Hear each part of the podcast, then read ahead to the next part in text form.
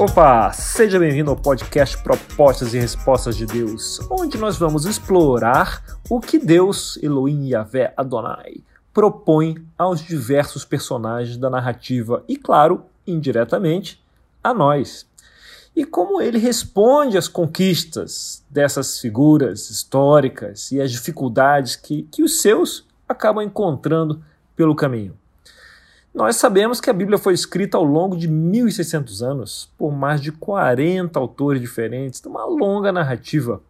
E essa narrativa passa por lugares e passa por audiências muito diferentes. A audiência é aqueles que estavam ouvindo né, a mensagem, as diversas é, é, passagens, quando, onde ah, elas foram escritas. E nós, ao lermos isso do nosso sofazinho, da nossa cama, da nossa cadeirinha giratória, temos lentes e, e, costumes muito diferentes, temos culturas diferentes. E o quanto isso importa, quanto isso faz diferença? Bem, se você crê que a Bíblia é inspirada por Deus, que Deus inspirou essas dezenas de autores e que, além da inspiração, eles foram influenciados né, pela sua própria cultura e pelas suas próprias lentes, temos um ajuste a fazer aqui. Né? E é essa viagem que a gente quer fazer e que eu espero fazer aqui até o fim. Eu gravo essa introdução, ou essa nova introdução, logo depois do episódio 23 ou 24, logo depois de cruzar o Mar Vermelho, né, no meio da segunda onda da pandemia de Covid. E para isso, né, para a gente fazer essa viagem, o primeiro passo é entender que estudamos, aprendemos e tentamos colocar em prática uma religião, ou ensinos religiosos, que em essência é uma religião oriental, né? pelo menos no Oriente Médio, o Médio Oriental. Culturalmente, o Ocidente meio que sequestrou a, a, a doutrina, né? essa, essa religião. E o Ocidente desfruta de uma outra realidade. Quanto será que isso, que a cultura ocidental influencia esse ensino? As imagens e analogias que, que ela usa, né, que a palavra usa, e que nós usamos para entender quanto isso influencia o nosso entendimento, quanto isso influencia as nossas reações. Afinal, nós usamos lentes naturalmente ocidentais, enquanto os autores, os 40, mais de 40 autores que escreveram as escrituras, é, ao escrever usaram lentes é, no Oriente Médio, né, lentes hebraicas. Então, normalmente, né? Então, você já ouviu a frase, ou você mesmo já falou uma frase assim: caramba, eu leio isso e eu sinto, eu senti que isso foi escrito para mim. Se aplica tão perfeitamente à minha realidade. Cara, é uma delícia, eu já falei isso, eu já ouvi isso, e é muito gostoso poder falar isso. Mas vamos, vamos nos perguntar: quem escreveu originalmente isso estava com você em mente? Então, obviamente, não, né, ou dificilmente. Quando lemos as Escrituras, nós estamos observando uma conversa né, que parte de milhares de anos atrás. É uma conversa contínua, é um papo contínuo de Deus com o povo, né? ou de o povo com o povo, mas inspirado por Deus. E nós estamos observando daqui, de longe quase dois mil anos de quando os últimos escritos é, canoniz foram canonizados. Né?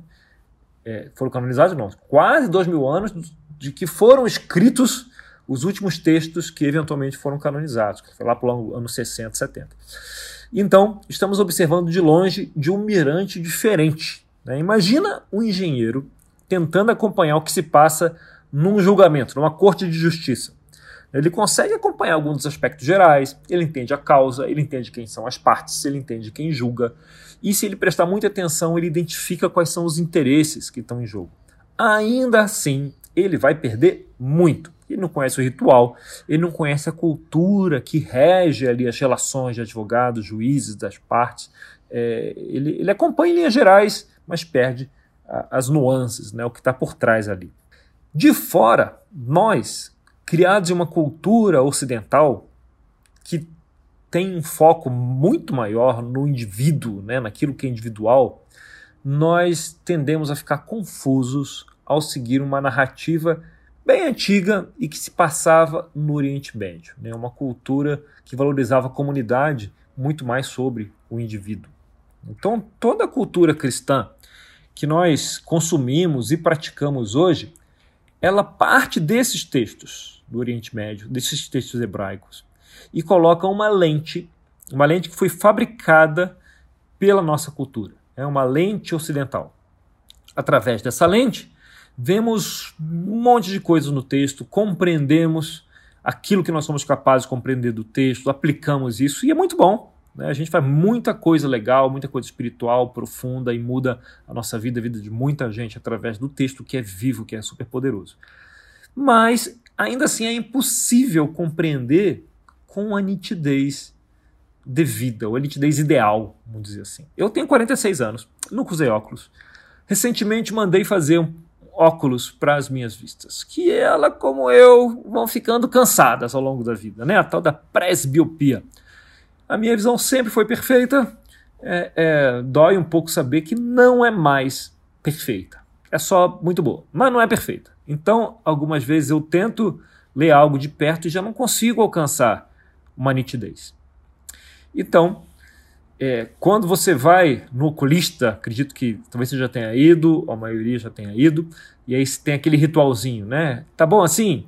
Aí clique, tá melhor? Aí vira para antes, e agora? Melhor? E aí você fica melhor, volta, não, anterior, agora. E aí de repente clica uma lente que fica tudo perfeito. Dizer, você olha aquela lente e o mundo volta a ser em 4K. Para quem estava precisando de óculos e fica adiando, parece que a gente havia até esquecido que era possível enxergar com aquela nitidez. Né?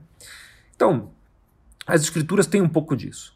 Evidentemente, seria pretensioso demais da minha parte, até pecado, prometer uma visão em 4K dos textos sagrados. Né? Esses textos são discutidos, rediscutidos, interpretados, ganham novas visões, novas camadas né? Ah, de filosofia, de entendimento, de compreensão. Né? Não é ser eu aqui, é descobrir aqui. Não. Nosso objetivo aqui é trazer alguns graus aqui a mais, trazer nitidez ao seu estudo, ao estudo de cada um, a compreensão das escrituras de cada um. Se a gente trouxer mais nitidez, eu já vou estar bem, bem feliz. Então imagine que você costuma observar um cômodo da casa.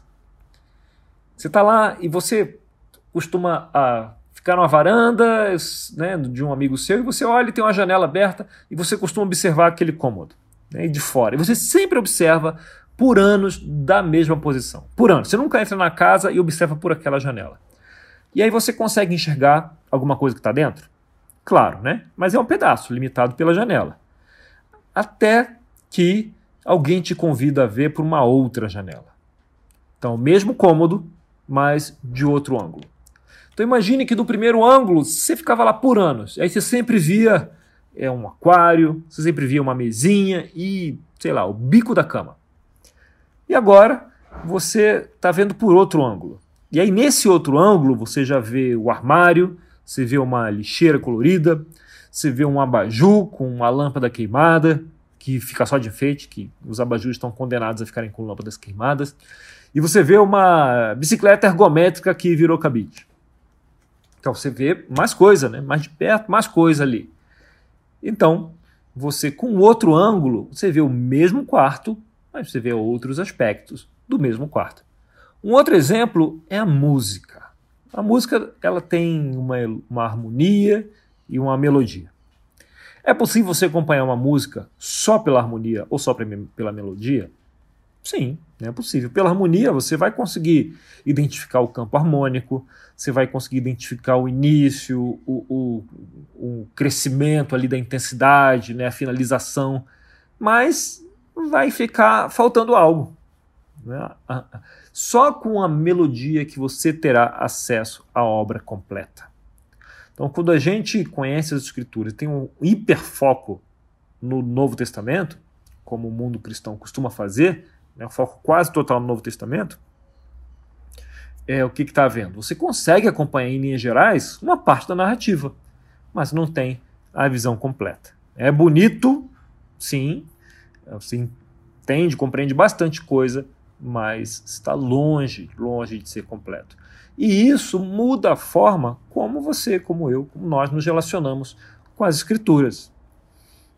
Além disso, a forma de ensinar e de aprender é diferente no Ocidente e no Oriente. Nós vivemos aqui sobre a influência da cultura helênica, né, a cultura grega.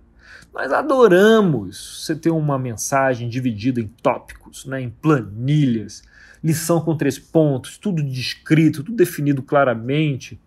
E quando você vai no, no site, né, website de uma igreja, e aí você vê declarações do tipo: no que acreditamos? Nós acreditamos nisso, no poder do Espírito Santo, na salvação, pá, pá, pá, pá. Né? É, a gente gosta de, dessa, dessa coisa assim, bem discriminada, para ninguém entrar por engano. Você entrar, você já sabe o que que o que estava ali, né? o que estava em jogo. Na cultura oriental, ali do Oriente Médio, ela prefere outros elementos, né? a poesia, simbologia, né, histórias, narrativas, né, para expressar alguma coisa. Então, vou te dar um exemplo.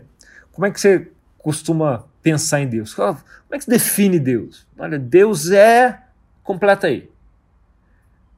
Provavelmente, não certamente, mas provavelmente o que vem na sua mente é Deus é onipotente, Deus é poderoso, Deus é amoroso, Deus é incrível, consolador, onisciente, tudo sabe, Deus é poderoso, né? E tem uma lista enorme de adjetivos. No mundo hebraico, você já vai encontrar uma forma diferente. Você vai encontrar Deus é uma fortaleza, é como as asas de uma águia, ou é como brisa suave. Tem um uso muito mais intenso de imagens que comunicam, né, em determinada situação, como Deus é. Não que um seja melhor, que outro seja pior, não que seja pior ser descritivo e melhor usar simbologia. São só formas diferentes. Veja os números. E olha, se tem algo que é objetivo, são números. Né? 5 é 5, 2 é 2, 8 é 8 e 353 é 353. Não tenho que inventar. Então, você pega uma conta. Quanto é 5 mais 2? 7. Aí você vai numa escola judaica ortodoxa e eles vão falar quanto é livro do Pentateuco mais tábuas de Moisés falar livros do Pentateuco, cinco, mais tábuas de Moisés, que são duas, é igual aos dias da criação, que são sete. Então, é, até os números têm uma simbologia. Quando você pensa em vida eterna, o que, que é vida eterna para você? O que vem na minha mente, imediatamente, a vida eterna é não morrer, né? Tipo, ter uma consciência que continua depois da morte. Já é, no hebraico, né, existe o conceito de shalom, né, da paz, da harmonia que vem de Deus, que é um estado de espírito, é um estado de união com Deus, que continua depois da passagem. Então, você tem uma união com Deus que já é uma forma de experimentar a vida eterna. E aí, quando há a passagem do corpo, essa experiência prossegue, né, ela continua. Então, até o que é vida eterna é diferente. Um outro elemento que mostra essas essas dicotomias é que nós gostamos, por exemplo, da nossa experiência pessoal com Deus. Nós valorizamos muito isso, a nossa experiência pessoal. Como eu experimento o Espírito de Deus, como eu experimento a minha caminhada com Deus, como eu experimento, como as minhas emoções se relacionam a Deus, com Deus, como eu me sinto diante de Deus, o que eu sinto quando eu estou com Deus. Não é o eu, eu, eu predomina. Na cultura é, hebraico, oriental, você vai ver muito mais um senso de comunidade. Então, por exemplo, no livro de Neemias, quando ele está servindo ao rei, e ele, e ele diz: Nós pecamos.